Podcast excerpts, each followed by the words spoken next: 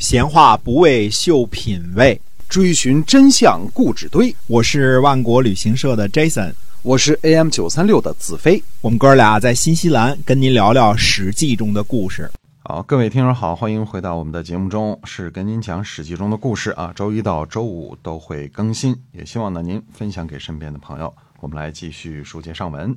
嗯，上回呢我们讲到说，公元前呢这个五百五十五年啊。嗯，晋国呢率领联军大力攻伐齐国的时候呢，郑国的执政大臣呢子孔在这儿活动心思呢。他呢想利用楚国人的势力啊驱逐诸位大夫。子孔呢就派使者去联络楚国的令尹子庚，但是子庚呢没有答应帮忙。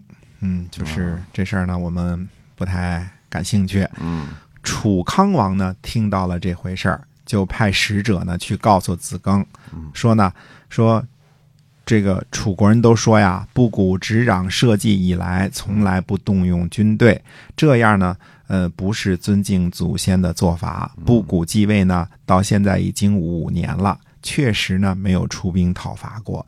大家呢还都以为布谷呢贪图安逸，忘记了先君的霸业呢。如果大夫您做主的话，觉得应该怎么办呢？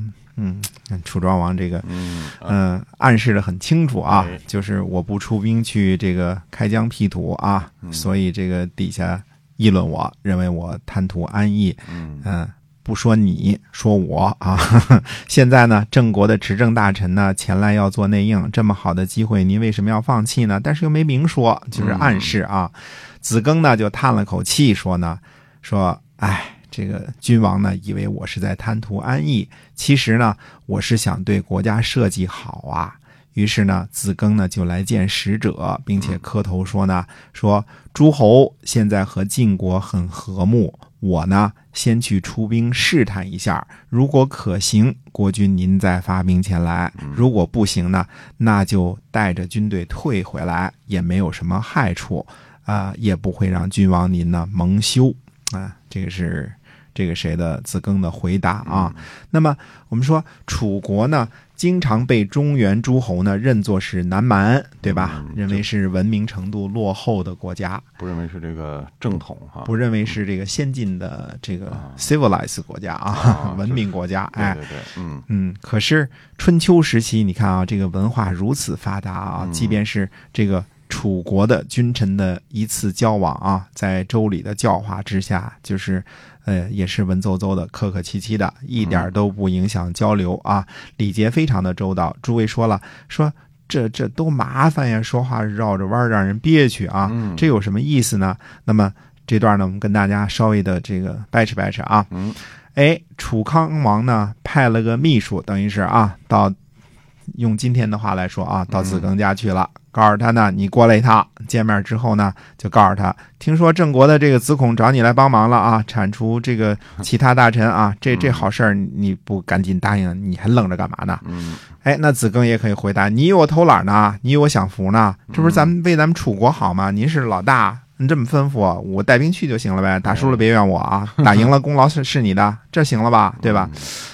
呃，如果这么说呢，这话这么说呢，这个。就是跟原来这个楚康王和子庚这个原来这个对话呢，就区别非常的大了啊。那么，呃，第一啊，这么说呢，你伤了和气，对吧？国君和令尹啊，俩人咚咚咚 一通啊，这个心里都不舒服，是吧？那可不是嘛，互怼嘛，哎。那么楚康王会想呢，你看，你看。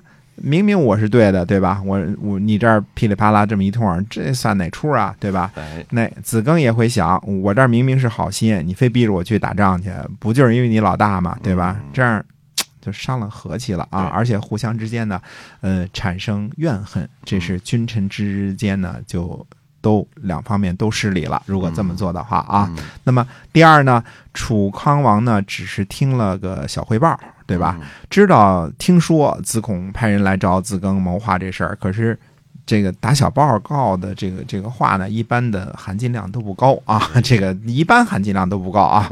嗯，如果另有隐情怎么办呢？人家说的是别的事怎么办呢？是吧？比如说要娶媳妇儿啊什么之类的啊，这这婚丧嫁娶你不知道嘛？对，所以这个楚康王呢就派个使者去，压根儿呢就不提郑国子孔这事儿，反正绕着圈子是说呢，你子庚也明白。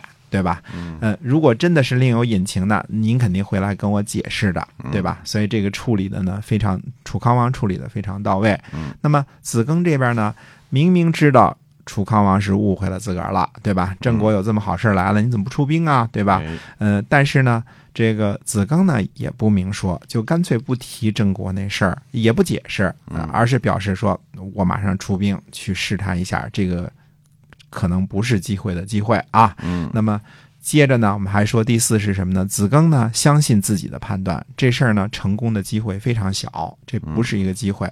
可是不去试试呢，楚康王这心里一定不甘心，到时候说不定呢落埋怨。这种风险很大的事儿呢，自己去承担责任，顶缸，对吧？哎万一侥幸成功，是国君您英明，呃，那您欢迎您来摘桃子。如果事情不成呢，罪过我来担着。嗯哎，你看这个楚康王和子庚这个领导和下属之间啊，这非常的默契啊，啊可以说是珠联璧合啊。嗯那个你要说为什么我们说啊，没水平、没修养的人就容易把事儿给办砸了呢？嗯嗯，他思虑不周，城府不深，又不懂得尊重别人，嗯，不替别人设身处地的去考虑啊，也不考虑彼此的这个地位啊、职责呀、范围啊，这个都不考虑。嗯说话呢就是竹筒倒豆子，就咚咚咚，我这人就这么直，对吧？你怎么着吧，对吧？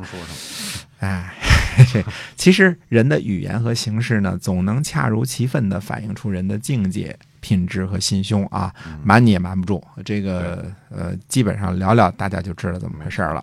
哎，有了好的德行呢，聪明的想法呢，还得加上善于表达的技巧，这个才能润滑呢人际关系。这就是文明的妙用，否则我们大家文明干嘛？大家都值得了，对吧？对就是该怎么说怎么说，对吧？嗯哎，这个呃，当然，这个这个人的智呢，这是根本的东西啊，你得有好的德行和善良的心地，这是根本啊。嗯技巧呢，圆滑的东西呢是其次的，但是也不可缺少的。所以我们说孔夫子说呢，智胜文则也，文胜智则始。就是说啊，心地善良，拙于交往和表达，这个叫也。那么心思龌龊呢，表面光滑呢，这是伪善。所以孔夫子说什么？文质彬彬，然后君子。